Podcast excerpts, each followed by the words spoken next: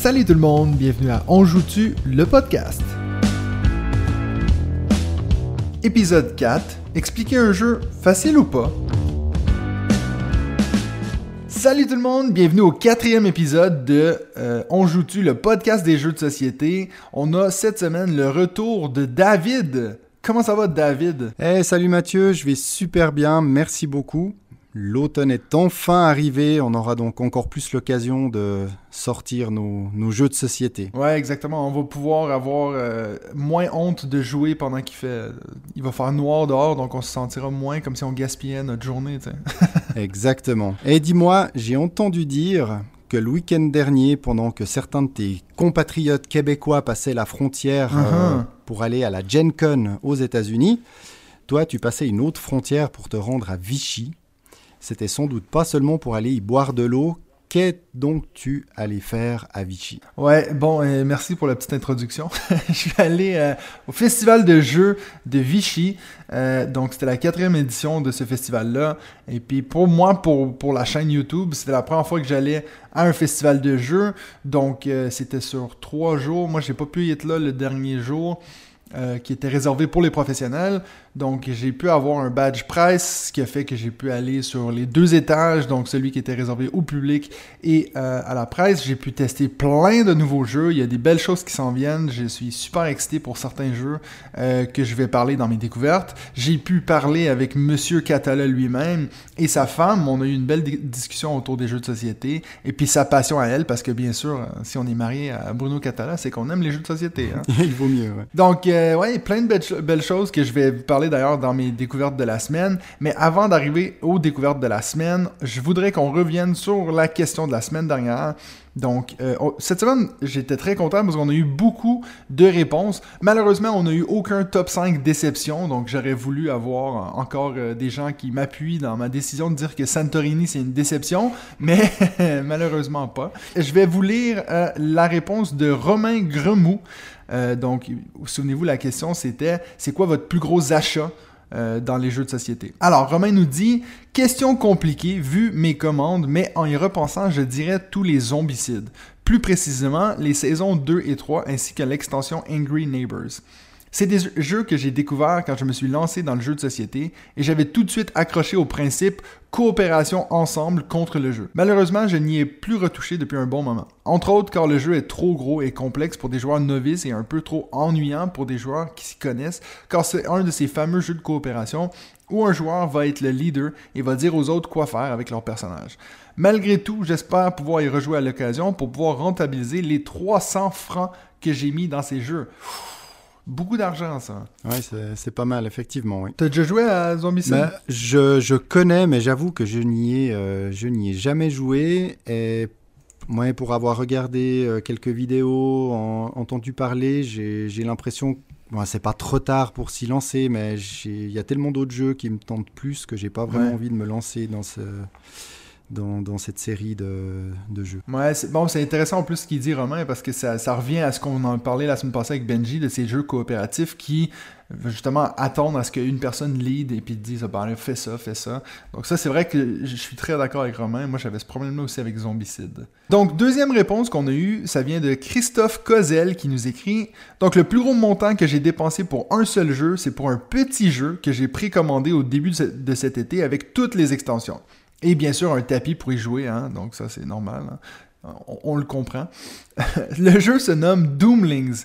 Le jeu est seulement offert en anglais par contre, mais je suis tombé en amour avec le artwork des cartes. Tu vois, Benji, même lui, il dit tomber en amour, donc c'est. Ouais, ça se dit. Ouais. C'est beau. J'ai payé 80$ et ce n'est qu'après avoir effectué la transaction que je me suis rendu compte que c'était en dollars US, donc en dollars américains. Ça veut dire que mon montant total en dollars canadiens revenait à 100 dollars. Pour un petit jeu, ça a commencé à faire beaucoup, je trouvais, donc pas besoin de vous dire que j'attends le jeu avec beaucoup d'impatience.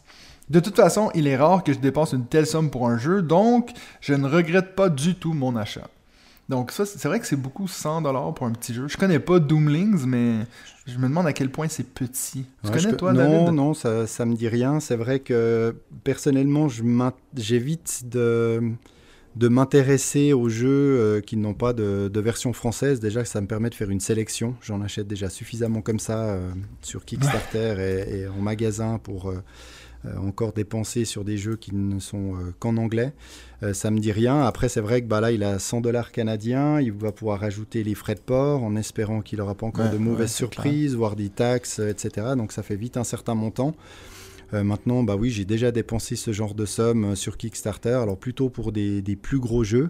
Mais bon, ça ne me surprend pas, surtout par les temps qui courent et ce que l'on voit sur cette, euh, sur cette plateforme. On a aussi euh, cinq autres euh, réponses qu'on a eues sur la page Facebook. donc, ils sont assez, assez courtes. Je vais vite passer dessus. Donc, il y a Michael Lebel qui nous dit la Designer Edition de Small World.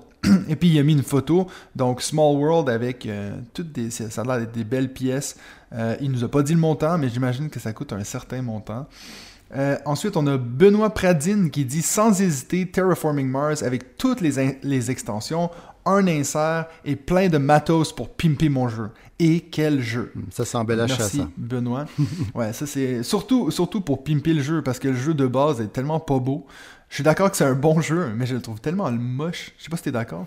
Oui, effectivement, il est, il est pas très beau, mais il y a tellement de, de possibilités de, de, le rendre justement euh, plus beau que bah, tant mieux pour lui s'il a cette version-là. Et je suppose qu'il a encore acheté la Big Box. Ouais, avec les tuiles en 3D. Là. Ça, exactement, oui. Guillaume Tribou nous dit Ma plus grosse dépense, ça a été euh, Scythe et ses extensions il y a trois ans. Et devinez quoi? Ils sont encore dans l'emballage. Aïe, aïe, aïe, aïe. Quelle idée. Bon, ça, c'est toujours le problème aussi, hein, de prendre des, des all-in. on, ouvre le jeu de base, on joue au jeu de base, et après, euh, les extensions qui peuvent être plus ou moins bien faites. Alors, pour euh, Site, c'est des, des belles extensions.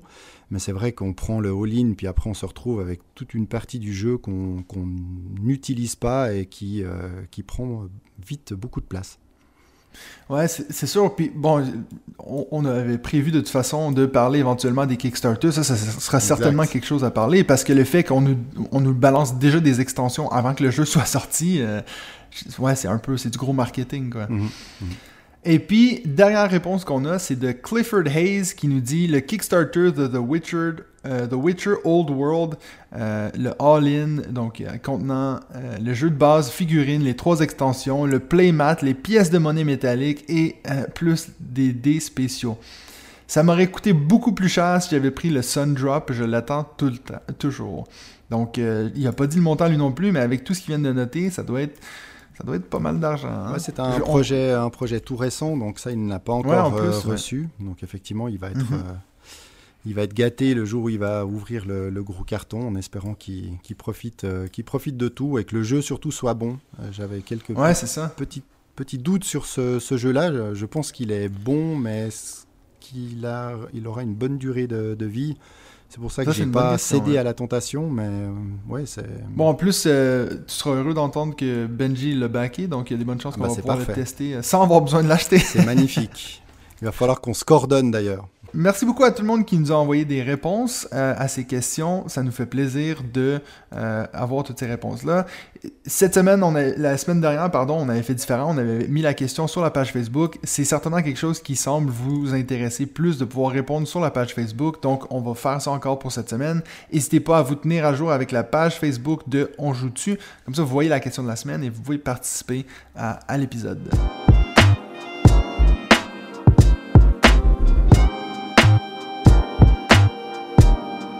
Alors, on va passer au premier segment. Donc, nos découvertes de la semaine. Euh, moi, j'en ai deux qui viennent du Festival de Vichy. Et puis, euh, je vais être poli et courtois. Je vais laisser David commencer avec sa première découverte. Merci. Alors, c'est vrai que moi, j'en avais six. Donc, euh, j'ai compris que j'allais vite me faire taper sur les doigts si je voulais en parler des six.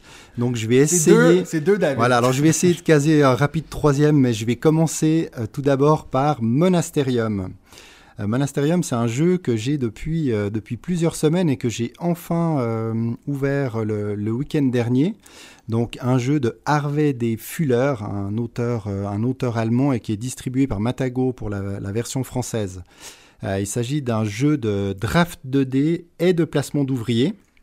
Euh, un, thème que, que j'aime beaucoup. Enfin, les deux, euh, les deux mécaniques, euh, Draft 2D et placement d'ouvriers, me, me, plaisent tout particulièrement. C'est un jeu pour 2 à 4 joueurs dès 12 ans et j'attends la version solo sur Board Game Geek. J'ai d'ailleurs échangé avec l'auteur qui m'a dit avoir fait une version solo, mais il attend la décision du distributeur pour, euh, je pense, savoir s'ils vont la mettre dans une, dans une extension ou s'il va pouvoir la, fournir gratuitement euh, sur, sur Board Game Geek. affaire à suivre. il s'agit donc d'un jeu dont le thème, alors accroche-toi bien, parce qu'on est un doyen d'une école de prêtres au Moyen Âge. Donc là, je pense déjà, ça te fait, ça te fait rêver. Et, ouais, euh, je sais pas si ça va être pour moi. et on a 24 novices à placer dans 5 monastères.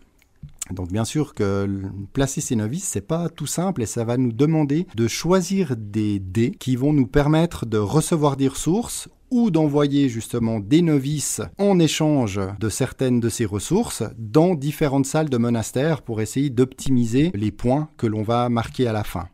Alors je t'avouerai que ma première partie, elle a été assez mitigée ou plutôt frustrante. Et euh, j'y ai joué avec euh, mon épouse qui a eu cette même sensation. Euh, parce que le jeu se déroule sur trois années et en fait quand tu arrives à la fin du jeu, tu as juste envie encore de pouvoir avoir une à, deux années supplémentaires pour vraiment pouvoir optimiser et faire tout ce que tu as planifié. Donc euh, voilà, le jeu s'arrête, tu dis mais mon Dieu, j'ai encore euh, la moitié de mes novices que j'ai pas placés, euh, comment est-ce possible? Eh bien, je pense que le jeu joue là-dessus, sur bah voilà, le jeu est pas si long que ça, donc optimise au maximum pour éviter d'être d'être frustré. Donc maintenant, j'attends vraiment d'y rejouer rapidement pour voir si, euh, bah, maintenant qu'on a compris ça, comment est-ce qu'on va, euh, on va réagir, euh, quelle, quelle, stratégie on va poser. Puis j'attends aussi d'y jouer à 3 ou 4 pour voir les, les différences, parce que je pense qu'on va beaucoup plus aussi se, se bloquer entre nous. Donc voilà, c'est un bon jeu, un, bon jeu euro. Et puis maintenant, j'attends de savoir s'il va se faire une place sur le long terme dans ma ludothèque ou pas. Après, comme je disais la semaine passée à, Benji quand on parlait d'acheter des jeux, euh, moi, si, si, un jeu a une thématique vraiment originale, il y a des bonnes chances que ça va m'intéresser. Donc, euh, même si euh, au premier abord, je dirais, hmm, je pense pas, je suis sûr que si tu l'amènes, je vais être content de le tester. Alors, pour ma première découverte, moi, je vais vous parler d'un jeu que vous connaissez sûrement. C'est Trek 12 Amazonie. Donc, c'est un jeu que j'ai pu tester euh, au Festival de Vichy. Il devait sortir cette semaine. En France, il doit être sur, le bord de sortir. Malheureusement, il n'y en avait pas des copies euh, à, vendre au festival parce que je pense qu'ils auraient toutes vendues. Euh, tout le monde était très excité de jouer à la suite de Trek 12. J'avoue que j'étais, je me demandais s'il pouvait faire mieux que Trek 12, un jeu que j'adore. Et franchement, euh, j'ai d'ailleurs déjà vendu ma copie de Trek 12 parce que j'attends Trek 12 Amazonie qui va complètement remplacer euh, Trek 12 dans ma ludothèque. Euh, donc pour vous faire, pour ceux qui connaissent Trek 12, qu'est-ce qui va changer ici? En fait, déjà, on va se débarrasser du mode de jeu expédition. on a les ascensions express dans ce cas-ci, on est dans l'Amazonie, on n'est pas en train de monter, de grimper une montagne. Ici, on va essayer de se faire un chemin dans l'Amazonie.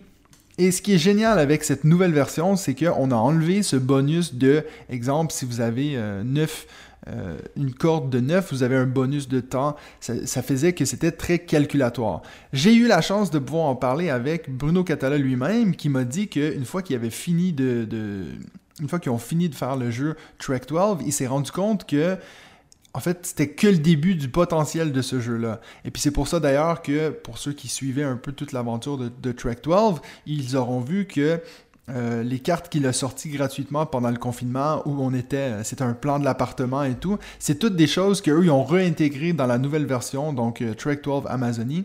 Et puis, le plus gros changement qu'il y a, parce que bien sûr, moi j'ai pu tester que la première carte parce que les autres sont toutes cachées. Il y a encore ce, mode un peu euh, legacy où on va découvrir des, nouveaux aspects au jeu. Mais la première chose qui m'a sauté aux yeux, c'est que justement, on a enlevé ce système de bonus. Et qu'est-ce qu'on fait maintenant? C'est qu'on a des animaux qu'on va découvrir dans la jungle. Et ces animaux-là vont être associés à un chiffre. Donc, par exemple, et puis c'est tout choisi au hasard avant la, partie. Donc disons, on prend euh, trois chiffres, donc le 1, le 4 et le 6. Donc sous ces, ces trois cartes-là avec le chiffre, il y aura un animal qui sera placé et cet animal-là fera des points de différentes façons. Ça veut dire que si on décide pendant la partie de prendre un 1, un 4 ou un 6, on va pouvoir augmenter sur la piste de cet animal-là. Donc ça veut dire que chaque partie est différente, ça ajoute énormément de rejouabilité. Euh, et puis ça, encore une fois, comme je dis, ça c'était qu'avec la première carte. Euh, comme Bruno m'a dit, il y a encore plus de surprises dans la boîte, donc moi j'ai super hâte de voir qu'est-ce qu'ils ont, ont fait avec ça. Euh, donc ça c'était pour Trek 12 Amazonie qui devrait arriver cette semaine ou la semaine prochaine. En tout cas, certainement au mois d'octobre, vous allez pouvoir vous procurer ce jeu-là. Ce qui est certain, c'est qu'en t'entendant parler et en apprenant que tu avais déjà vendu ta, copie de Trek, 12 et que tu voulais faire l'acquisition de celui-ci, c'est que la dernière fois qu'on en a parlé, tu m'avais dit, ouais, je joue à Trek 12 euh, principalement sur Board Game Arena. Euh, j'espère que cette nouvelle version sera sur Board Game Arena parce que je suis vraiment pas sûr de, de l'acheter euh, physiquement. Et là, bah voilà, il a suffi de ce test à Vichy pour t'en convaincre et de, de, faire déjà le pas, de vendre le précédent avant d'avoir le nouveau. Donc, je me clair. Puis, je pense que je, je, pense vraiment que c'est justement parce que je me vois plus le jouer en présentiel, celui-ci, que l'autre, où j'avais plus de je pense, à attirer les gens. Là, je pense que celui-là, déjà avec les illustrations, les animaux, tout, ça rajoute un peu de, thématique. Euh, donc, euh, non, je pense franchement, euh, ça sera pas un mauvais achat, ça c'est sûr. Bah, c'est le mode expédition chez, chez moi qui sort, qui sort pas souvent parce que quand on le présente à des nouveaux joueurs, on a tendance à, se limiter aux, aux expéditions express. pardon, ouais, express hein. Mhm. Euh, parce que sinon ça rajoute une petite complexité avec ces, cartes qui, euh, qui finalement n'apportent pas forcément grand chose, sauf l'intérêt de faire les trois ascensions et de faire le, classement final. Mais comme parfois on fait juste une ou deux cartes, euh, voilà, on reste en, mode express. Donc finalement c'est pas plus mal que ce mode expédition disparaisse. Ouais, ben en tout cas, je pense qu'ils l'ont clairement remplacé par autre chose qui sera découvert dans la boîte euh, de base. Donc ça, c'était pour ma première découverte. Ta deuxième, David? Alors pour ma deuxième, et ça, je sais que tu le connais et que tu y as déjà joué, euh, c'est Paléo. Mhm. Paléo de Peter Rustemeyer, encore un Allemand. Ils sont, ils sont forts, ces Allemands, hein, il faut, faut l'avouer, dans les jeux de société. Euh, ben, D'ailleurs, il a gagné le, le Spiel. Alors, il a gagné le Kennerspiel des CRS 2021, donc c'est la catégorie connaisseur du, du Spiel des CRS, effectivement. Euh, c'est un jeu collaboratif hein, pour 1 à 4 joueurs à partir de 10 ans. Euh, ma première et unique partie, je l'ai faite à 2 joueurs. Euh, de nouveau avec mhm. mon épouse, vous comprendrez aussi plus tard pourquoi dans notre thématique du jour. donc partie à deux joueurs est vraiment une très belle expérience. On n'a pas vraiment l'habitude de faire des jeux euh, de ce type-là, des entre guillemets gros jeux collaboratifs, à part euh, The Crew ou autres euh, plus, plus petits jeux. Et franchement, j'ai trouvé personnellement que, que tout était cohérent, que si on, prend le temps aussi de, de penser à la situation, bah voilà, on se retrouve face à un mammouth, qu'est-ce qu'il nous faut pour pour tuer ce mammouth et récolter, récolter de la viande, récolter de la peau, tiens, ce mammouth, bah oui, je l'ai tué, donc forcément qui va disparaître, euh, qui va disparaître du jeu, qu'il ne va pas être de retour plus tard. Euh, euh, voilà, il y, a vraiment une cohérence en toutes les actions que l'on fait. Et j'ai trouvé aussi qu'il y avait, je retrouvais un peu de, de Robinson Crusoe euh, dans, dans, ce jeu-là, mais finalement en mode euh, plus accessible. Euh, Robinson Crusoe, pour l'instant, j'en ai fait des parties solo et je ne l'ai pas encore partagé, alors que bah, Paléo, c'est l'inverse.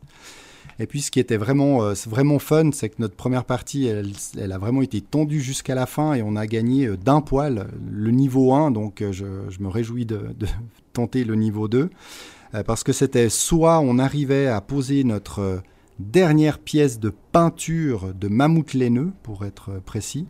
Euh, soit c'était le dernier crâne qui nous faisait perdre, perdre la partie. Donc euh, à, chaque, euh, chaque carte retournée pour savoir qu'est-ce qu'on allait faire dans cette nouvelle journée préhistorique, eh bien c'était vraiment, voilà, suivant ce qu'on va tourner, on va réussir à, finir ou alors on va euh, mourir dans euh, d'atroces souffrances. Donc voilà, on a vraiment beaucoup aimé cette, euh, cette partie. Je me réjouis de, faire la suite, peut-être ce soir, je vais, je vais tâcher de le proposer, et également de le tester à 4. Je pense qu'il peut y avoir vraiment une, bonne entente et, il est très, très facile d'accès, donc pas, pas de difficulté à le sortir.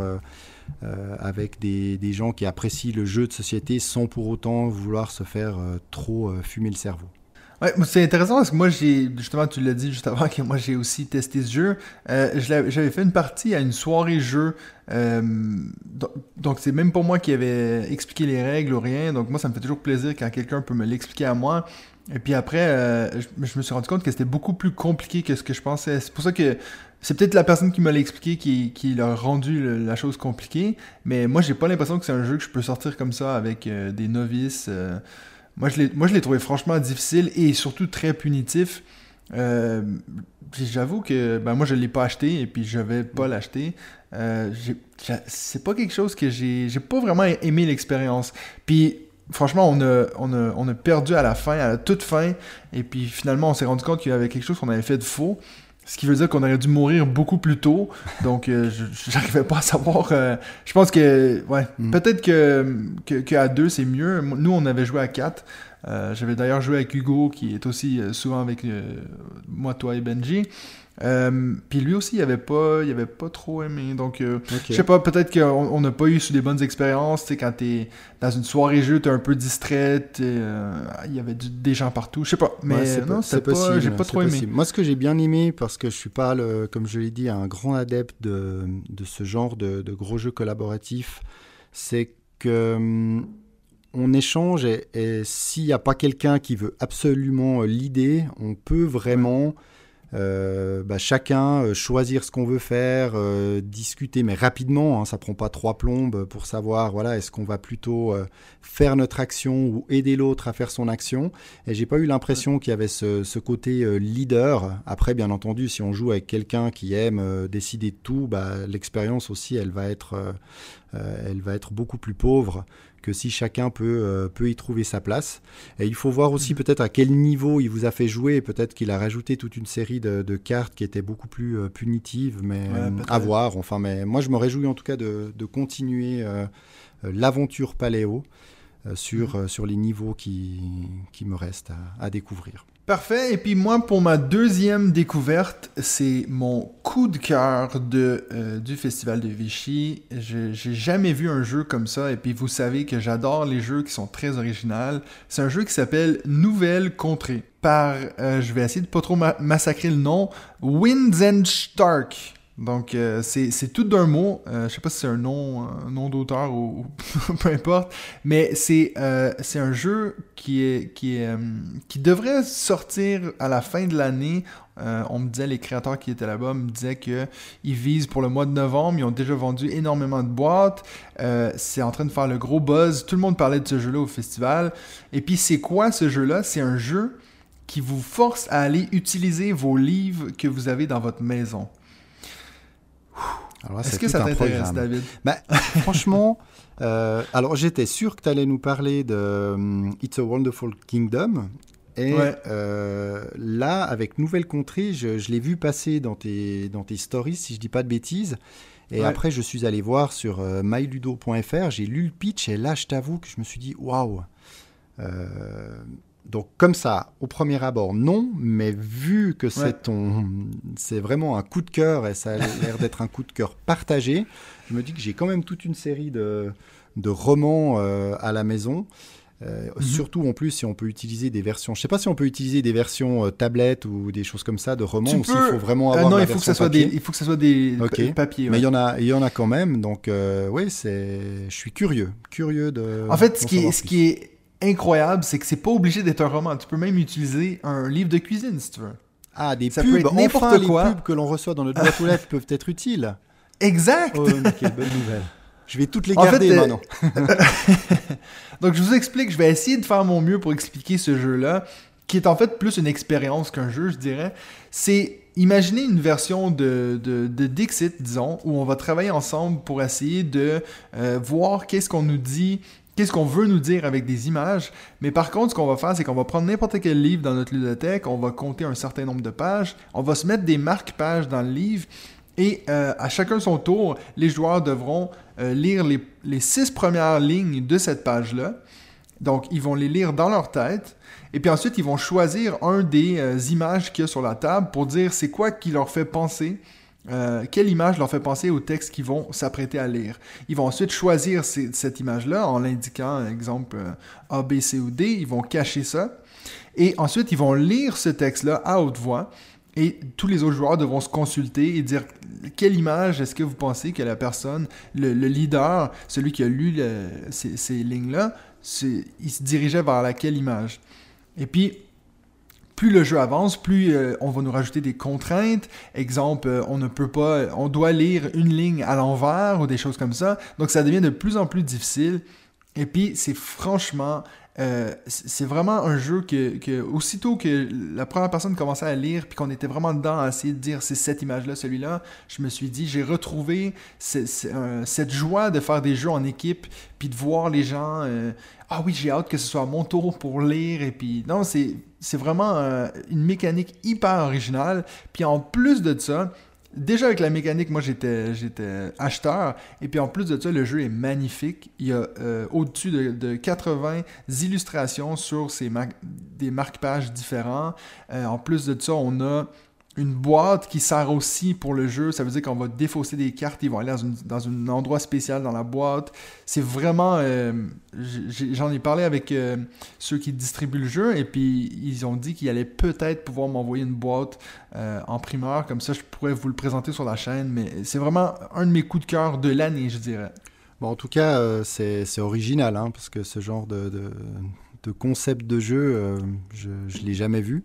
Donc pour l'originalité, oui. Pour le reste, bah, je demande à tester parce que c'est vrai que je suis un petit peu moins jeu, jeu d'ambiance comme ça, mais tu as l'air de dire que ça a vraiment pris, que les gens qui étaient là, alors euh, c'était des, sans doute des passionnés de, de jeu, mais voilà, euh, tout le monde a l'air d'avoir euh, adhéré à ce, à ce concept. Donc, euh, ouais, curieux, curieux de, d'en voir plus. C'est sûr que ça va attirer surtout les gens qui aiment les jeux d'ambiance, ça c'est sûr, parce que c'est d'abord et avant tout ça. Mais je trouve qu'il y avait déjà, il y avait quand même assez d'éléments un peu plus avancés, un peu plus gamer, qui sont modulables. Ça veut dire que c'est à vous de voir si vous voulez les ajouter ou pas. Donc, c'est à vous de voir à quel point vous voulez rendre ce jeu-là compliqué. Si vous voulez jouer avec des enfants, il y a plein de choses que vous pouvez enlever. Euh, donc, euh, non, mais en tout cas, c'est sûr que, que, moi je vais l'acheter puis je te ferai tester. Top. Et puis, euh, donc c'est tout, hein? T'en avais que deux découvertes? Bah non, écoute, comme je te dis, j'en avais six et j'essaye de glisser un, un, petit troisième rapidement, donc je m'arrête pas de parler, comme ça tu pourras pas me couper. C'est Kabuto Sumo. Voilà, un petit jeu que j'avais baqué sur Kickstarter. Alors c'est pas la grosse, euh, voilà, la grosse claque, mais c'est vraiment un, petit jeu sympa euh, où on incarne des, des lutteurs scarabées en bois et où l'on doit faire tomber notre adversaire d'une petite plateforme en poussant des pièces. Et ce que j'aime bien dans ce jeu, c'est que ça m'a tout de suite fait penser à ces, je sais pas si tu, tu vois, mais les, les bandes d'arcade où tu fais glisser des pièces. Euh, dans des fentes euh, verticales qui tombent ensuite sur des plateformes et qui elles-mêmes poussent d'autres pièces. Et puis toi, ah, espères que ça fasse gling, gling, gling, gling, gling pour récupérer plus de pièces et pouvoir euh, les, les rejouer et puis après gagner des super cadeaux comme des, des briquets ou ou des jetons pour le, manège d'à côté. Bref. donc là, c'est vraiment c'est ce même concept, sauf que c'est il y a des pièces de grandeur différentes et c'est toi qui choisis euh, depuis quel côté de cette plateforme ronde tu vas euh, pousser euh, ta pièce dans l'espoir d'en faire tomber d'autres, des plus grosses, pour pouvoir après en faire tomber toujours plus jusqu'à pousser ton adversaire au bord de la plateforme et finalement de le faire tomber. Et c'est vrai que c'était vraiment un, petit jeu familial très sympa qui mixe dextérité, un peu de stratégie, aussi de, de la chance et tout est en bois par la plateforme qui est en carton. Donc voilà, un mhm. chouette, euh, chouette petit jeu comme ça à partager euh, en famille que j'ai reçu tout dernièrement et testé le week-end passé. Je, vais, je, te laisse faire cette fois-ci, hein, mais les prochaines fois, c'est deux. deux, c'est promis, deux.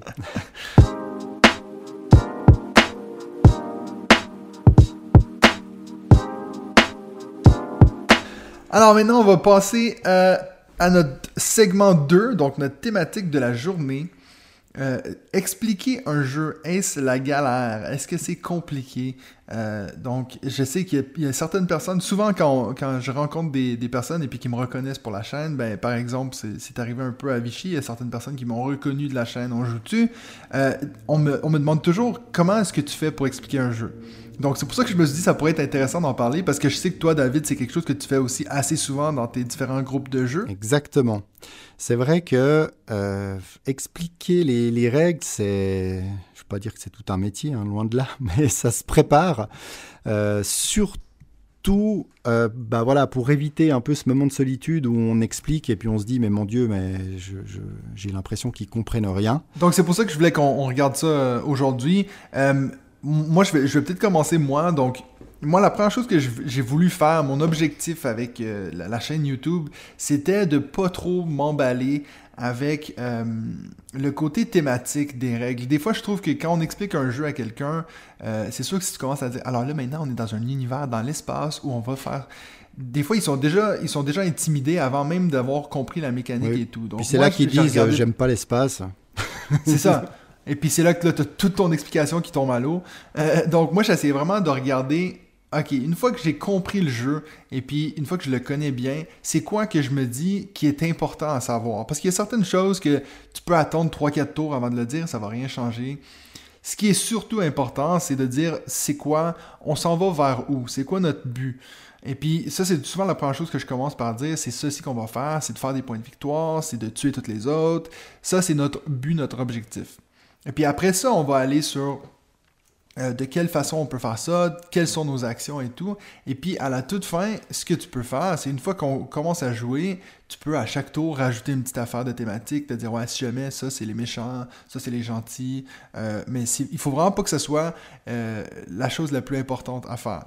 Et puis moi je pense qu'un conseil que je peux donner aux gens qui veulent expliquer des jeux, c'est essayer de pas tout dire d'un coup c'est pas, c'est pas grave de, comme je dis, hein, attendre un, ou deux tours pour rajouter une règle ou quelque chose. Le plus que vous le balancez des règles à quelqu'un, le plus qu'ils vont être intimidés. Puis c'est pas ça qu'on veut quand on invite des gens chez nous, on veut qu'ils prennent plaisir. Et donc la pire chose qu'on peut faire, c'est de commencer en expliquant un jeu puis de dire alors vous allez voir ce jeu-là est super compliqué par exemple. Ça c'est en général c'est pas winner quoi.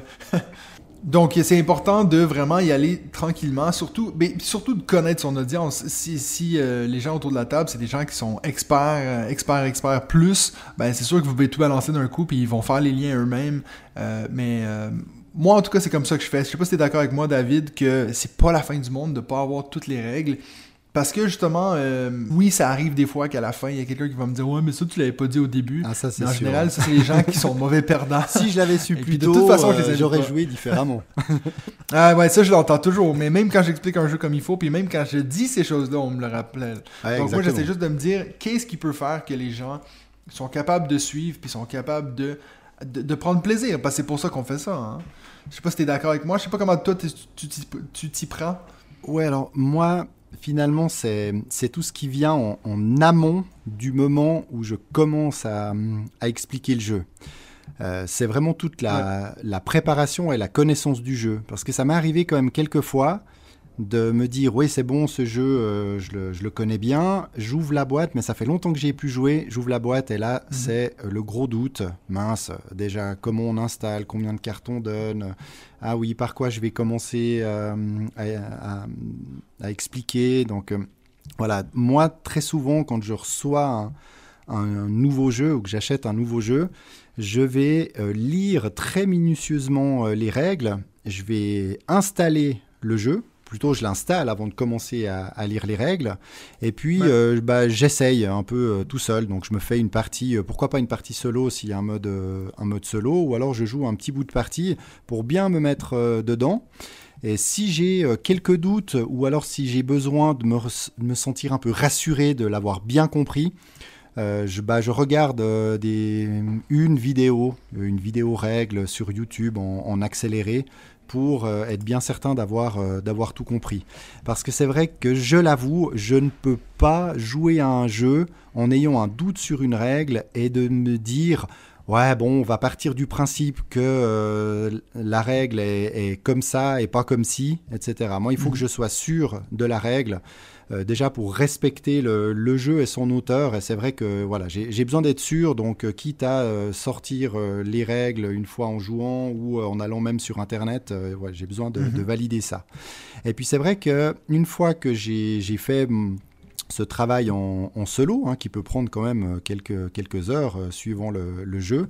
Après, je l'explique euh, à ma femme et on fait une partie à deux. Et à la fin de cette partie, je me dis, bah ok, ce jeu, je me verrais bien y jouer avec tel groupe de joueurs, tel ami, avec mes filles ou pas.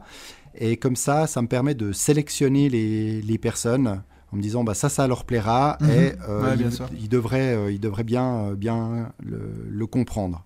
Et dès que je commence à expliquer les règles, eh bien j'essaye de, de regarder fréquemment l'audience pour être sûr que je suis pas en train de leur parler en, chinois et mhm. qu'ils me suivent, expliquer quand même pas trop vite, mais le but c'est que ça prenne pas trop de temps et comme tu dis, il y a des choses où tout d'un coup, bah, on peut se dire ah ouais tiens il faut que je leur explique ça, mais non, explique pas tout de suite parce que là tu vas les perdre. Tu reviendras plus tard. De toute façon, c'est quelque chose qui ne peut pas arriver avant euh, le cinquième tour de jeu, donc il n'y a pas, euh, il a pas urgence. Ouais, exactement. Mais, par exemple, j'ai dû expliquer euh, la semaine dernière, avec Benji, on avait parlé de Perudo. Je sais pas si tu connais le Perudo. Oui, oui, je, je, très simple. Hein. exactement, oui. oui, oui. Ben, un, exemple très banal, c'est que moi, quand j'explique ce jeu-là, je vais pas tout de suite leur dire comment faire pour récupérer des dés. Ça sert à rien de leur dire des choses qui ne vont pas les affecter avant plus tard dans la partie. Donc, par exemple, ça, je vais attendre de. Aussitôt que quelqu'un perd un dé, là, tu peux dire, hey, si jamais il y a une règle que si tu euh, estimes blablabla, tu peux récupérer des dés. Ah, Donc, il y aura des choses comme ça qu'on peut, on peut attendre. Puis pourtant, tu vois, on parle du Perudo, c'est pas un jeu qui est difficile à expliquer, mais c'est juste le premier exemple qui m'est venu en tête. Des fois, il y a des choses que si ça ne, ne t'affecte pas dès le début de la partie, ça peut attendre. Et puis, ben, moi, je pense que je pense que tu es d'accord avec. En fait, moi, je suis d'accord avec toi de ce que tu viens de dire sur euh, le fait d'être. Euh, il faut que toi, tu sois au clair, ça, c'est sûr. Moi, ça m'est arrivé des fois d'expliquer des jeux que même moi, j'étais pas trop sûr du jeu, puis c'était une catastrophe. C'est sûr que c'est une catastrophe quand même toi, tu ne sais pas de quoi tu parles. Ouais, exactement. Et euh, moi, ça, c'est le genre de de choses des fois qui peuvent arriver quand euh, tu joues fréquemment euh, à un jeu sur Board Game Arena. Et puis tu dis, bah c'est bon, je le connais, je l'achète et je le sors directement la première fois avec, euh, avec d'autres personnes. Et là, tu te dis, oulala, mais mon Dieu, tout ce tout ce que la machine faisait pour moi, c'est à moi de le faire. Et là, tu, tu, dis, bon, allez, on va, on va en faire un autre, puis je sortirai la prochaine fois. Non, c'est clair. Ça serait aussi dans les top 3 règles, si je devais vous aider avec ça, c'est assurez-vous de connaître le jeu, puis de, au pire d'avoir fait une petite partie solo, juste mettre le jeu en place, puis voir comment ça, ça fonctionne. Vous allez être beaucoup plus au clair quand vous allez l'expliquer euh, par après. Puis bon, bien sûr, sortez pas un gros jeu de 3 heures où il y a une heure d'explication quand vous avez 20 minutes de jeu, ça sert à rien.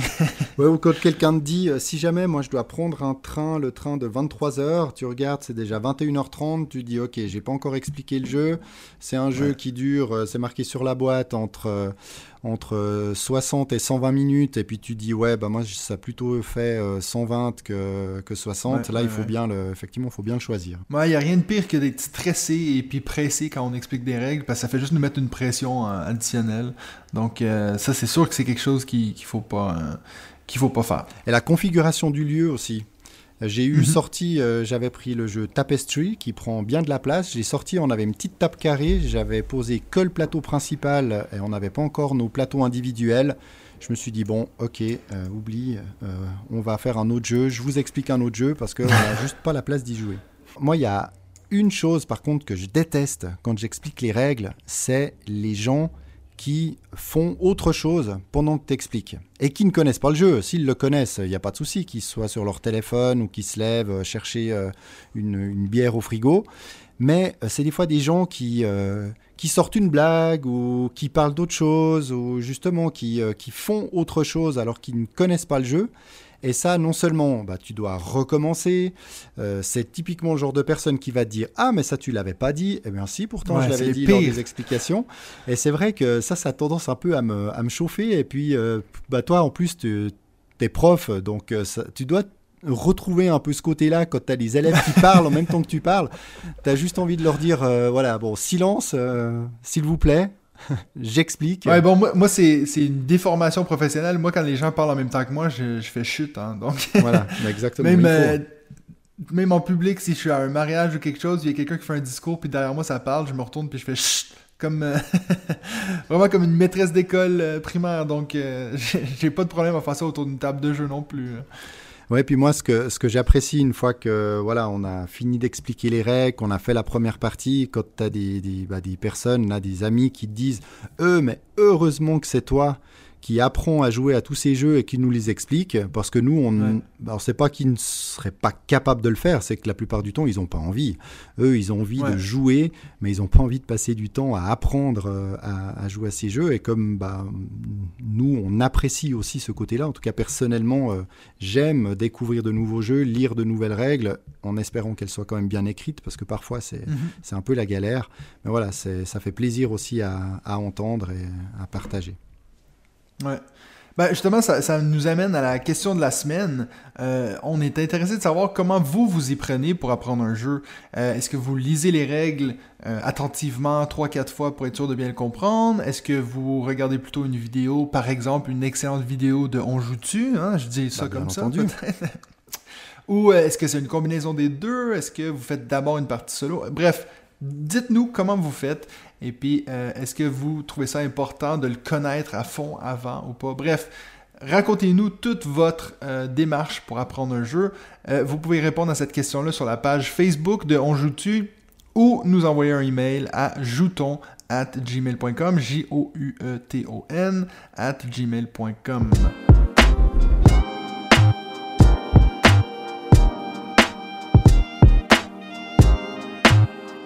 Donc, cette semaine, je me suis dit que ça pourrait être intéressant pour le top 5. Donc, la semaine passée, avec Benji, on a fait top 5 déceptions ludiques. Je me suis dit que ça pourrait être intéressant de regarder avec David cette semaine, c'est quoi nos top 5 surprises ludiques? Donc, le contraire, un jeu qu'on s'attendait pas à grand chose, puis qui finalement nous a fait wow. Moi, je vais commencer avec mon numéro 5, qui, euh, je suis sûr qu'il y en a qui vont dire, mais pourquoi c'est sur cette liste-là? ça devrait pas être une surprise, parce que c'est un jeu qui a gagné le Kenner Spiel des Jahres. Euh, je me souviens plus en quelle année, mais c'est un jeu qui s'appelle Broom Service. Donc, c'est un jeu avec... Euh, J'en ai déjà parlé sur cette chaîne. Moi, je l'avais mis dans une vidéo euh, des jeux que je trouve qui sont sous, sous-cotés, sous-évalués. Euh, parce que même s'il a gagné euh, ce, fameux prix, je trouve que c'est un jeu où personne parle de ce jeu-là. Personne. J'ai jamais vu quelqu'un le mettre dans ses top 5 jeux. Alors que moi, il est clairement dans mon top 5 jeux de, de tous les temps. Mais c'est vrai que la première fois que j'avais vu la boîte, je me suis dit, mais c'est quoi ce jeu? Les, illustrations, ça fait, on dirait que c'est un vieux jeu qu'on a trouvé dans, le garde-robe de notre grand-mère quand on était jeune. C'est vraiment pas un beau jeu. Euh, j'aimerais tellement qu'il fasse une réédition, quelque chose avec une thématique un peu plus moderne. Euh, c'est un jeu donc de Andreas Pelikan et euh, Alexander Pfister. Donc, toi, c'est des, gens qui, qui font beaucoup de jeux, Maracaibo, même Isles of Sky. Donc, c'est un peu des pros. Mais Broom Service, ça a été une grande surprise pour moi. après la première partie, j'étais accroché, mais je m'attendais vraiment pas à grand chose. Et puis même, j'ai passé à deux doigts de pas l'acheter, même s'il était euh, en spécial, en solde. Je pense que j'ai payé 15, 15 balles pour. Donc, euh, Broom Service, mon numéro 5. Bah, je t'avouerai que moi, je ne le connaissais pas du tout avant que tu m'en parles et que tu me montres la boîte euh, chez toi. Euh, jamais entendu Qui est en effet très moche. Qui est moche, effectivement, comme d'autres aussi euh, boîtes euh, de, des fois de ce genre de jeu. C'est pour ça qu'il ne faut pas s'arrêter mhm. à la boîte et même parfois au, plateau et, à tout ce qui va, tout ce qui va dessus. Mais non, malgré tout ce que je lis et surtout que j'écoute ou que je regarde, j'en avais jamais entendu parler. Donc voilà, je n'y ai toujours pas joué, donc sans doute une, prochaine occasion de le faire avec toi. Alors pour moi, mon numéro 5, et ce qui est bien, c'est qu'en même temps, c'est une découverte de la semaine, comme ça j'ai pu le glisser, elle changer de catégorie. C'est exprès Ouais, ouais bah non, bah, c'était magnifique, ça, ça allait parfaitement bien. C'est le jeu Quarto. Euh, le jeu Quarto, c'est un, petit jeu abstrait que j'ai découvert le week-end passé euh, par des amis qui sont venus à la maison avec, car euh, lui l'a créé lui-même euh, en, sciant, euh, en sciant des bouts de bois. Il l'a vu, il l'avait testé, il avait dit ah c'est super. Il l'a pas trouvé à acheter tout de suite, puis il s'est dit bon bah je vais le faire moi-même. Ce que moi je serais incapable de faire, mais en tout cas voilà, lui il est manuel, donc il a fait ça et c'est vraiment très sympa. Le but est tout simple, c'est d'aligner quatre pièces ayant au moins un point commun entre elles sur un plateau de 4 par 4. Donc il n'y a pas beaucoup de place. Et donc euh, les points communs peuvent être euh, la, couleur. Hein. Il y a des, pièces qui sont, euh, qui sont claires ou foncées, grandes, petites, carrées, rondes, creusées, pleines. Enfin voilà, elles ont des, des points communs mais elles sont toutes différentes. Et en fait, toute la subtilité du jeu, c'est que c'est toi qui choisis la pièce que tu donnes à ton adversaire à placer. Et en fait, c'est là où ce jeu, ce petit jeu est fort, c'est que bah voilà, tu ne choisis pas quelle pièce tu vas mettre, c'est l'autre qui va te dire bah tiens, c'est cette pièce que tu vas mettre à ce tour.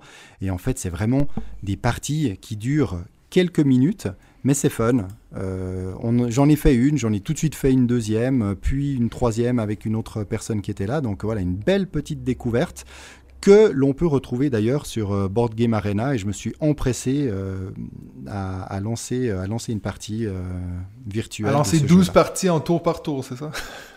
C'est 12. Alors oui, ça peut, mais tu peux perdre très très vite. Hein. Moi, la première partie que j'ai fait contre, contre lui, quand il me l'a présenté, franchement, je me suis dit, ouais, c'est bon, j'ai bien compris, je vais pas me faire avoir. Je crois qu'on avait posé 5 euh, cinq, pièces, la sixième, je perdais déjà. Donc j'ai dit, ok, il va falloir que je regarde un petit peu mieux. Bon, très sympa, je vous recommande Quarto. Mon numéro 5. Moi, mon numéro 4, euh, c'est un jeu de Prospero Hall, qui est en fait une. C'est pas un, auteur, mais c'est un regroupement d'auteurs qui ont fait justement Villainous, euh, et puis des jeux qui ont souvent des licences associées. Euh, moi, j'ai souvent euh, une petite appréhension avec euh, quand je vois, exemple, un jeu sur une licence très connue. je me dis tout le temps, c'est juste une excuse pour vendre des boîtes. et puis, c'est la, même chose que je me suis dit à propos de Les Dents de la Mer, ah qui est mon numéro 4. un jeu que j'avais trouvé dans un centre commercial, dans une boîte de jeux à rabais pour 10 balles. Pourtant, même si c'est un jeu qui est, assez récent, on le vend déjà euh, un peu euh, en grande quantité comme ça. Euh, donc, Les Dents de la Mer, c'est un jeu où on est une personne contre tous. J'ai pas énormément de jeux comme ça dans ma ludothèque. J'ai eu un moment Not Alone que j'avais pas vraiment aimé où on est un extraterrestre contre toutes les, les, astronautes. Et puis ça, je l'ai, vite revendu. Donc je m'attendais pas à grand chose avec les dents de la mer. J'ai, d'ailleurs, moi j'ai peut-être vu le film, mais j'ai pas vraiment un souvenir de, de ça. Ça m'a pas marqué plus que ça. Mais euh, on a fait deux parties de ce jeu, puis j'ai trouvé ça très fun. Surtout qu'il y a, y a deux manches, si on veut. Il y a vraiment deux jeux en un. Si on, euh, donc, au, tout début, c'est euh, tout le monde autour de l'île qui va essayer de attraper le requin. Bien sûr, il y a une personne qui joue le requin, donc son but, c'est de ne pas se faire trouver, mais de manger le plus de gens dans l'eau possible. Et une fois que ce, segment-là est fini, on va passer au deuxième segment qui est le fait de euh, avoir tout le monde sur le bateau contre le requin. Et puis là, c'est vraiment de la grosse bataille. J'ai une, grande préférence pour la première partie de ce jeu que je trouve qui est génial, le, côté un peu cache-cache où on essaie de trouver le requin. Pour le moment, j'ai que joué en étant le requin, euh, mais j'ai trouvé ça tellement génial d'être euh, tout seul dans mon coin et de, voir toutes les autres qui parlent de ce que moi je suis en train de faire. C'est quelque chose que j'ai trouvé, c'était des, bonnes sensations. Le matériel est, très joli. Donc, euh, ça a été une belle surprise pour moi. Je m'attendais vraiment pas à l'aimer. Euh, je pensais que j'allais vite faire une vidéo pour la chaîne et puis le revendre. Et puis pourtant, il est encore dans ma ludothèque. Pour cette première partie, euh, il y a un, petit côté euh, Scotland Yard. Ah, exactement. Scotland Yard qui est un jeu que je connais pas, mais il y a beaucoup de gens qui m'en ont parlé de. C'est vrai que ce, jeu, Les Dents de la Mer, j'en avais entendu parler, j'ai hésité, je, ai, je ne l'ai pas acheté, je n'y ai jamais joué, mais ce week-end, je vais chez un couple d'amis et je sais qu'ils l'ont, à moins qu'ils il est revendu à, à 10 mhm. balles, peut-être à toi.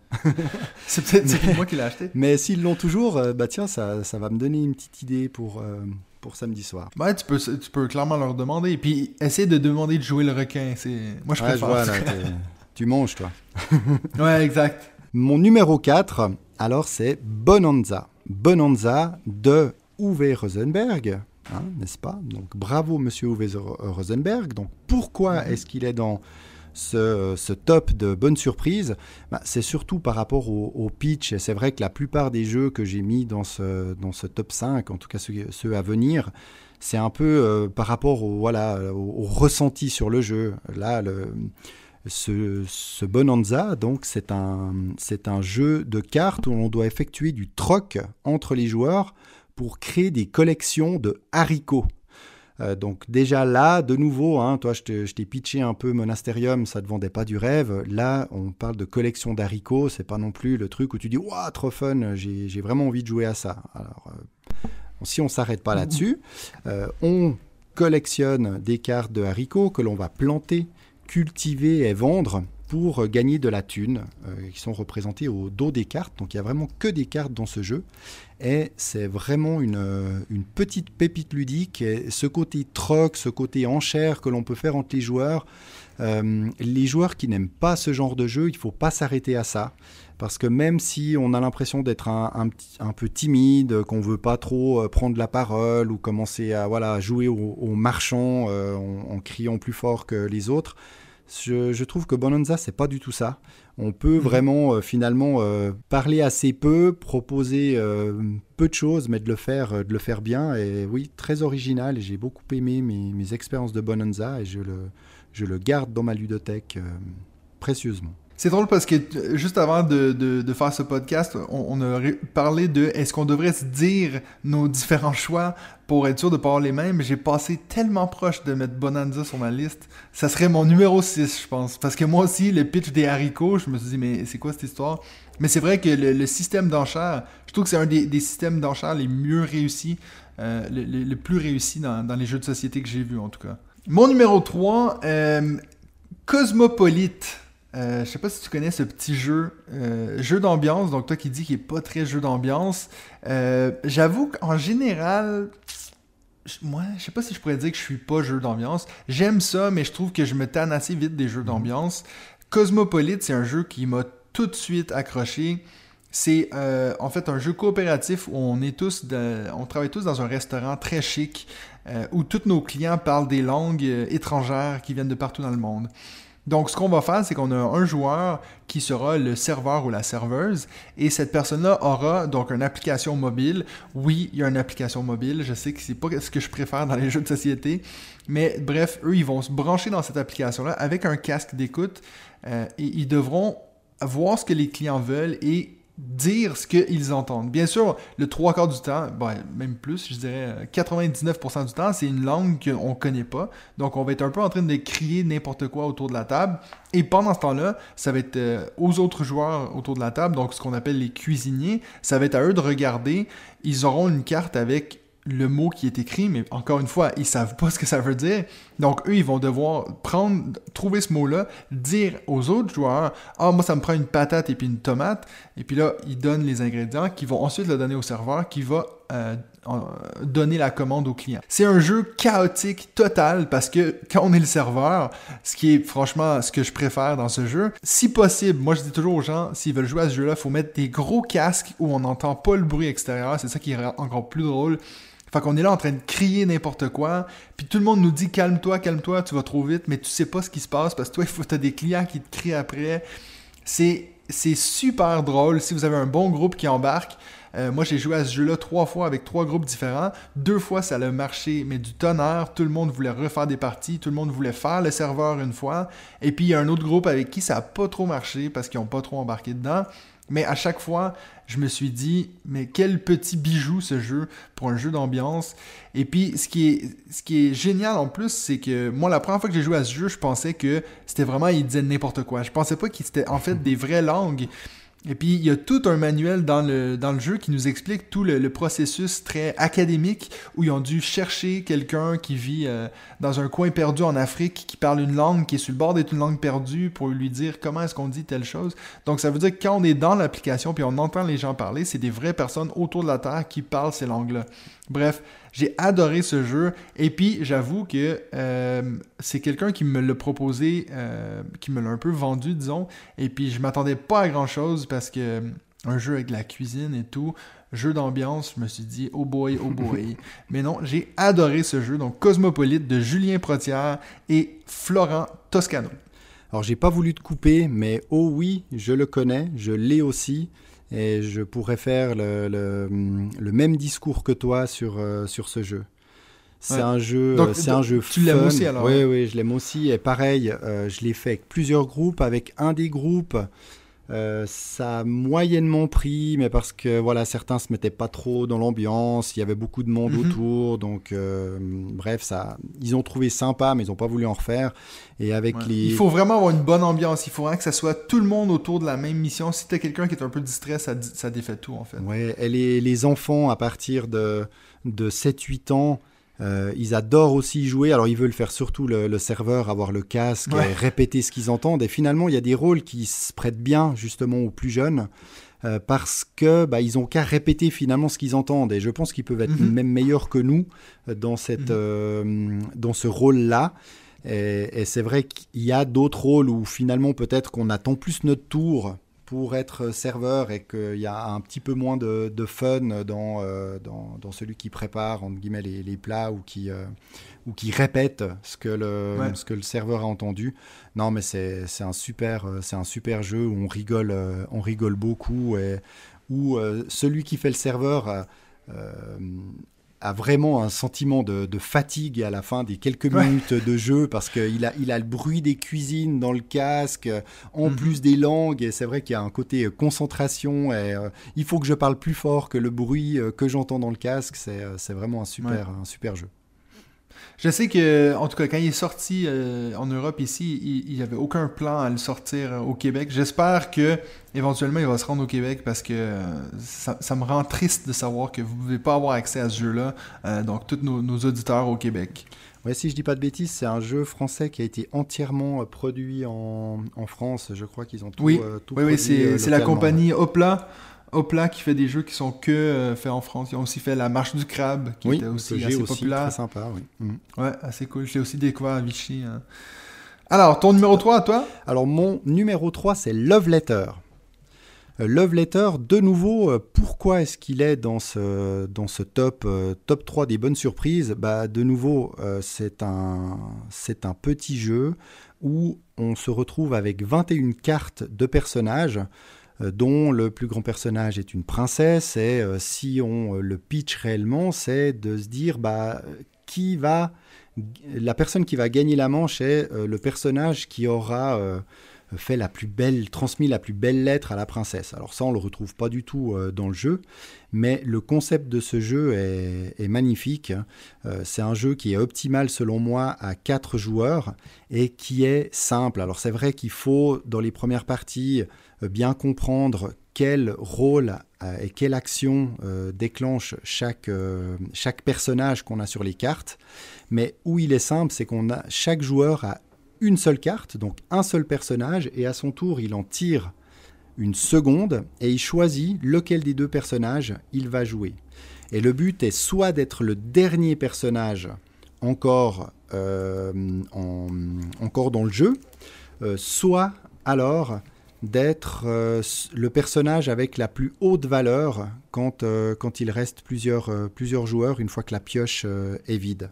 Et c'est un jeu à élimination. Alors je sais que toi tu n'aimes pas trop les jeux à, élimination et moi non plus, mais c'est tellement rapide. Une manche dure quelques minutes et finalement après ce qui est aussi magnifique dans ce jeu c'est que celui qui gagne va remporter des, des petites pièces et c'est le premier qui a quatre, quatre jetons qui va être déclaré le, grand gagnant. Et dès que quelqu'un a plus de jetons que les autres, bah, tout le monde s'acharne dessus. Donc on, lui dit euh, Toi, t'es la servante. Non, je suis pas la servante. Euh, bam, bam. Et puis ça enchaîne. Et en fait, on, s'accuse mutuellement. Et c'est un jeu euh, super fun. D'ailleurs, encore un autre jeu que j'ai failli mettre sur ma liste. moi, je l'ai. Je sais, je sais pas si tu as la version européenne qui est la nouvelle édition euh, avant, il y avait des extensions pour ce jeu, ils ont tout enlevé, et puis ils ont rendu ça euh, qui se joue à maximum 4, je crois, c'est ça? Alors, euh, si je dis pas de bêtises, c'est de 2 à 6, mais c'est vrai que quand on est 6 joueurs, bah, souvent on joue une fois notre carte, et puis la, partie est quasiment terminée. ouais, c'est un, un, peu décevant. C'est pas l'idéal. À 4, c'est top. alors, moi, mon numéro 2, Micro Macro Crime City, donc le, petit jeu qui a gagné, le, le, petit spiel de cette année. donc, Micro Macro de Johannes Sick, j'espère que je l'ai dit comme il faut. c'est un jeu que j'ai vraiment. En fait, je voulais rien savoir de ce jeu. je me disais, c'est un quoi un Où est Charlie? J'ai plus trois ans. Mais finalement, je l'ai vu euh, sur le. Je l'ai trouvé pour pas cher en seconde main, donc je vais dire, oh, je vais au moins regarder ce que c'est. Euh, juste jeter un coup d'œil. Et puis j'ai bien aimé ce jeu, je l'ai aimé tellement que je l'ai même accroché au mur, puis je me suis fait un petit meuble autour pour que euh, n'importe qui puisse rentrer dans ma salle de jeu puis faire vite une partie de micro-macro je trouve que c'est le, c'est tellement ingénieux d'avoir un peu toute la, ligne de temps qui est dessinée sur la carte, d'avoir un peu l'évolution des personnages qui vont d'un point à l'autre. Donc c'est, vraiment, j'ai été bête de penser que c'était Où est Charlie? C'est pas du tout Où est Charlie. C'est vraiment plus complexe que ça. Puis je pense que c'est un de ces rares jeux que je me dis, ça, c'est dans ma ludothèque, je pourrais le montrer à des enfants. J'ai pas énormément de jeux qui sont bons pour les enfants, mais ça, je pense que que tu ailles 10 ans, 8 ans ou 62, euh, je pense que ça peut être autant intéressant. Je pense que toi, tu peux plus m'en dire parce que euh, j'imagine que tu as essayé avec tes filles si je me trompe pas. Oui, exactement. Je, l'ai aussi. Et ce, jeu, c'est une vraie pépite. Alors, c'est vrai que certains disent oui, mais c'est sur des thématiques de, de crime. Euh, les raisons du crime, bah, il y a certaines fois, c'est euh, bah, le, mari qui trompe, euh, qui trompe sa femme. Mhm. Enfin voilà, c'est des thématiques qui sont pas forcément simples à aborder avec les enfants. Mais finalement, les enfants, eux, ce qu'ils aiment dans ce jeu, c'est rechercher, c'est fouiller dans, dans, cette immense carte, cette ville. Et puis après, on, leur explique et puis ils disent ah bah oui tiens j'ai trouvé le mort il est là mais au final ça va pas beaucoup plus loin. Puis après ça permet aussi d'avoir des petites discussions et puis d'expliquer le, pourquoi du comment mais sans, euh, sans se prendre la tête. Et c'est vrai que c'est top hein. on, peut y jouer on peut faire juste une petite euh, une petite mission solo ou partager nous quand on le fait euh, quand je le fais avec mes filles eh bien si je vois déjà un peu à l'avance où est le personnage je dis toujours bah voilà on attend d'avoir vu les trois et une fois que les trois on a vu, bah on continue parce que c'est vrai que là il peut y avoir euh, tout d'un coup quelqu'un qui voit rien du tout puis qui fait que suivre ce que montrent euh, les autres. Et c'est non, c'est vraiment un, super jeu euh, familial. Maintenant, bah, ils, sortent ou ils vont sortir le, la suite. Est déjà arrivée. Voilà, il est voilà, la suite est, est arrivée dans les boutiques. Alors, est-ce que ça va vraiment être une évolution ou simplement une autre carte euh, avec encore plus de, de, dessins dessus? Je, ne sais pas, je ne sais pas encore. Peut-être que toi, moi, j'ai entendu, oui, j'ai entendu justement à Vichy des gens dire euh, parce qu'ils l'avaient là-bas. J'ai pas trop regardé, mais euh, apparemment ils ont vraiment sorti une, une, version supérieure de ce jeu. Donc c'est pas simplement pour banquer sur le succès du premier. Apparemment ils ont vraiment bien réfléchi. À voir, hein, j'ai pas testé, mais moi c'est sûr que je vais, je vais me le procurer. Oui, puis en plus c'est le genre de, jeu qui est pas, qui est vraiment pas coûteux, donc. Euh, non. Tellement plaisant. puis, puis, en plus, moi, franchement, je trouve que ça, donne assez bien dans ma ludothèque d'avoir cette carte, donc je pense que si l'autre est à côté, ça va faire encore mieux. Euh, j'ai vu, euh, j'ai entendu dire qu'il y a certaines personnes qui colorient la carte. Puis j'aimerais bien voir, je sais pas si euh, j'en ai pas trouvé sur Internet, mais j'ai entendu certaines personnes dire euh, Ah oui, t'as pas vu la carte en ligne euh, qui est tout coloriée. Si, si vous savez où trouver cette image-là, envoyez-moi la sur Facebook. J'ai trop envie de voir ce que ça, ça donnerait. Moi, franchement, j'ai pas la patience ni le talent. Mais je voulais justement te dire que dernièrement, j'ai dit à mes filles, bon, bah, sachez que dès qu'on a fini euh, la, dernière mission, euh, la vôtre euh, sera de, dessiner entièrement la carte. elles ont quand même pris un peu peur. Surtout qu'elles ont un autre concept comme ça qu'on a ramené de vacances, alors qu'il n'est pas un jeu, mais juste une, une, un immense dessin en noir et blanc euh, à colorier et qu'elles le font assez régulièrement et qu'on a l'impression que ça n'avance pas. Donc euh, là, il y a eu les, ça a perlé sur le front. Euh, puis je leur ai dit, mais non, on le laissera comme ça. Ton numéro 2, David? Mon numéro 2 est le jeu Red 7. Donc c'est un autre jeu de, de, gestion de main de cartes et d'élimination, donc comme Love Letter. De nouveau, en principe, un style que je n'aime pas trop ce côté élimination, mais Red 7 c'est tellement bon. C'est tellement bon que ce soit à 2, 3 ou 4. C'est un jeu que je trouve magnifique, mais qui de nouveau, quand on, le voit comme ça présenté, moi j'y ai joué pour la première fois sur, euh, sur BGA, euh, un jeu mhm. qui est totalement abstrait. je me disais, ouais, bof, est-ce que ça va vraiment me plaire? Et dès que j'ai commencé à y jouer, j'ai compris le principe, j'ai dit waouh, c'est génial, mhm. génial et original. Donc le, le principe, on a, euh, on a 49 cartes au total. Elles ont toutes une, euh, couleur, une couleur de l'arc-en-ciel. Elles sont numérotées de 1 à 7. Et euh, chaque numéro de carte propose une condition de victoire. Et en fait, à chaque, à chaque tour, donc chaque fois que c'est notre tour de jouer, on doit jouer une carte. Et pour pouvoir rester en jeu, avec la carte que l'on a jouée, on doit être euh, vainqueur sur la condition de victoire en cours. Voilà, on ne peut mhm. pas poser une carte en disant bon bah j'ai rien d'autre donc je joue ça puis je verrai au tour suivant ce que je vais jouer. Si on n'a pas un moyen de changer la condition de victoire ou de mettre une carte qui euh, qui fait que la condition de victoire actuellement définie euh, nous permet de, remporter la partie, eh bien on ne peut pas on ne peut pas continuer. Et donc on se retrouve de avec de moins en moins de cartes. Et, euh, c'est un jeu qu'il faut absolument, euh, absolument tester. Euh, je, vous le conseille vivement. Et pourquoi Red 7 Alors pourquoi Red 7 bah, C'est parce que le 7 rouge est la couleur, la carte la plus forte. Mais encore faut-il que la condition de victoire soit la carte la plus forte euh, l'emporte pour que euh, ton 7 rouge te permette de, tenir, de tenir la main. Donc ouais, un super jeu que tu retrouves aussi sur BGA, mais que je prends volontiers à l'occasion parce que oui, qu'on soit 2, 3 ou 4, c'est vraiment un, super jeu où on enchaîne assez facilement aussi les parties. Et au début, il peut être un peu intimidant parce qu'il faut, il faut bien comprendre quel numéro propose quelles conditions de, victoire. Mais il y, a trois, il y a trois niveaux dans le jeu. Et le premier, c'est vraiment un niveau qui enlève un peu toutes les subtilités et qui permet de, d'entrer très facilement dans le jeu. Puis après, on rajoute très vite les deux, euh, les deux niveaux euh, suivants pour euh, vraiment tirer parti de ce, de ce jeu. Mon numéro 1, ça va. Je, pense qu'il y en a certains qui seront un peu euh, insultés de le voir là. On aura peut-être le même, hein. attention. Euh, peut-être. Non, je pense pas parce qu'il me semble que j'étais déjà entendu dire que tu n'aimais pas trop ce jeu. Ah. Euh, alors, mon premier, c'est Nidavellir. Ah, un jeu qui est très populaire. un jeu qui est très populaire, qui a fait le buzz l'année dernière. Pourquoi est-ce que je pourrais le mettre dans mes surprises ludiques? Ben, il y a une petite histoire là derrière. Euh, l'année dernière, j'étais à, Strasbourg avec des amis, donc je me suis dit, ben, je vais vite passer au magasin Philibert. Euh, et puis, quand j'étais là-bas, je voyais, il y avait un, endroit où ça disait les meilleures ventes, et puis j'ai vu cette boîte que je ne connaissais pas du tout, ni d'Avilir, ça me disait absolument rien. Et puis, je me suis dit, bon, pourquoi pas, j'ai pas un, jeu de donjon dans mon dans ma ludothèque. Donc moi je pensais vraiment pas que c'était un jeu avec des nains, euh, de drafting de cartes, pas du tout. Je m'attendais vraiment à trouver un jeu un peu narratif. Euh, donc c'est vrai que quand j'ai su ce que c'était, une fois que j'avais déjà fait mon achat, je me dit, oh, mais j'ai tellement des jeux de drafting, euh, ça va être quoi un de plus? Donc vraiment j'ai failli le revendre directement.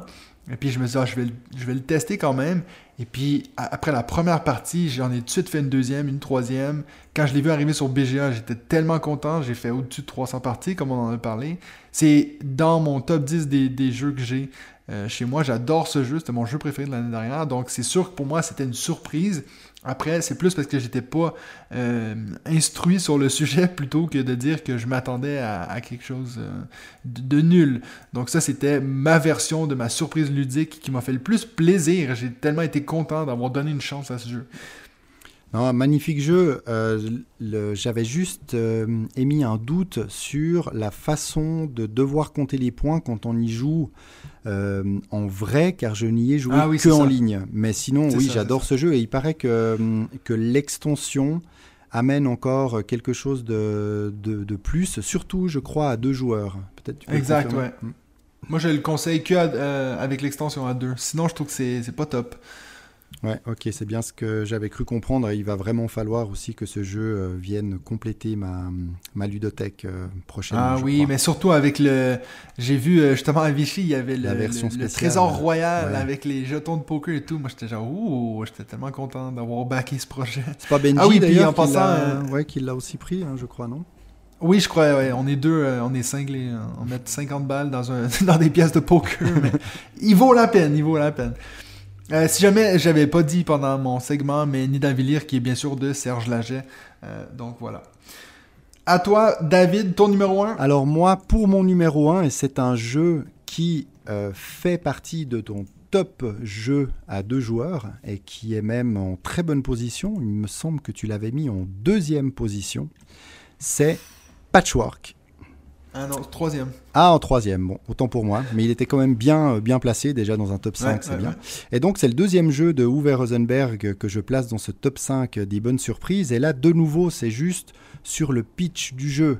Quand on sait que le jeu tourne autour de pièces de tissu à assembler, un style euh, à, à la Tetris, dans le but de gagner des boutons, et c'est celui qui a le plus de boutons à la fin qui gagne la partie, c'est vrai que si on s'arrête à ça, à moins d'être euh, couturière éventuellement, je ne suis pas certain qu'on achète le jeu. Et d'ailleurs, c'est un jeu euh, que j'avais euh, gagné entre guillemets une sorte de, de, de tombola pour avoir soutenu euh, euh, soutenu euh, une, chaîne YouTube belge là 20 jeux euh, durant le, le Covid. J'avais fait un don sur Tipeee ou une autre plateforme de ce, de ce genre. Et euh, en échange il avait euh, il avait offert des jeux et c'est un jeu euh, que j'avais reçu à la suite de, de ça.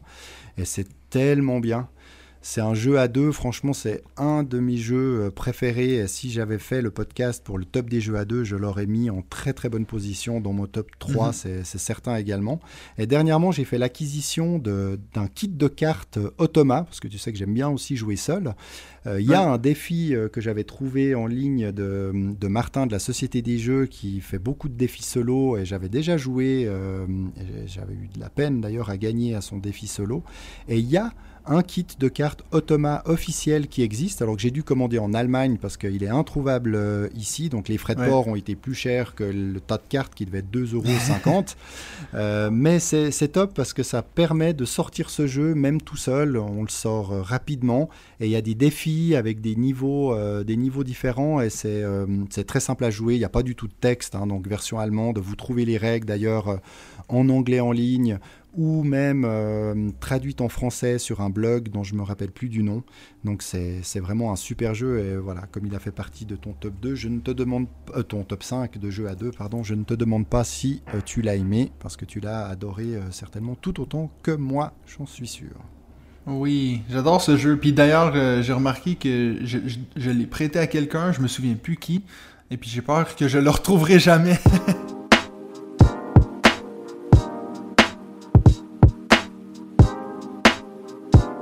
Donc voilà, c'était tout pour nos surprises ludiques. Euh, N'hésitez pas à nous écrire pour nous partager vos surprises ludiques. C'est sûr que ça nous intéresse euh, à fond. Donc, soit via la page Facebook ou sur Gmail at jouton at gmail.com. Euh, et puis, juste avant de partir, je te laisse, David, une petite conclusion, un petit jeu qui te fait de l'œil ces temps-ci. Est-ce que tu as quelque chose? Oui, alors il y a deux jours, je t'aurais dit Red Rising parce qu'en plus je suis jaloux parce que tu, tu l'as et moi euh, pas encore. Mais j'ai changé d'avis euh, hier quand j'ai découvert la future naissance de Seven Wonders Architect. Mhm. Très franchement, j'étais totalement passé à côté de, de ce- cette nouvelle version de Seven Wonders. Et euh, à- en creusant un petit peu, elle me fait penser à euh, Agricola Family, donc la version euh, plus grand public d'Agricola que j'ai, que j'avais aussi acheté pour Mhm. jouer avec mes filles, mais qui est plus compliqué quand même euh, qu'il a été euh, annoncé. Mais voilà, c'est vraiment un sur la thématique de Seven Wonders, un jeu qui, euh, qui a l'air très accessible, des parties assez courtes, 25 minutes, dès 8 ans, de 2 à 7 joueurs, toujours les mêmes personnes derrière, euh, donc euh, Antoine Boza. Et Mhm. l'objectif, c'est d'être le premier à construire sa merveille en collectant des ressources, en développant euh, sa puissance militaire, en recherchant des améliorations euh, scientifiques. Donc on retrouve vraiment tous les principes de, de Seven Wonders. Et euh, à voir, il a l'air beaucoup plus stratégique qu'il n'y paraît. Donc euh, je me réjouis en tout cas de- d'en savoir plus, parce que c'est vrai que Seven Wonders Duel, oui, et je peux le sortir euh, souvent. Seven Wonders, je ne le sors pas aussi souvent que, que je l'aimerais. J'y ai plus joué euh, avec euh, une, une boîte d'un ami, chez un ami, qu'avec ma propre boîte de l'édition Ouais. anniversaire collector avec les cartes brillantes. Euh, et ce Seven Wonders Architect, euh, très franchement, je, je me réjouis. Et un jeu en plus qui se joue comme ça jusqu'à 7, et je suis persuadé qu'il doit être bien fun aussi à un grand nombre de joueurs. Je recherche ce genre de, de jeu pour jouer avec un grand groupe d'amis. Donc euh, on verra. Réponse en principe le mois prochain.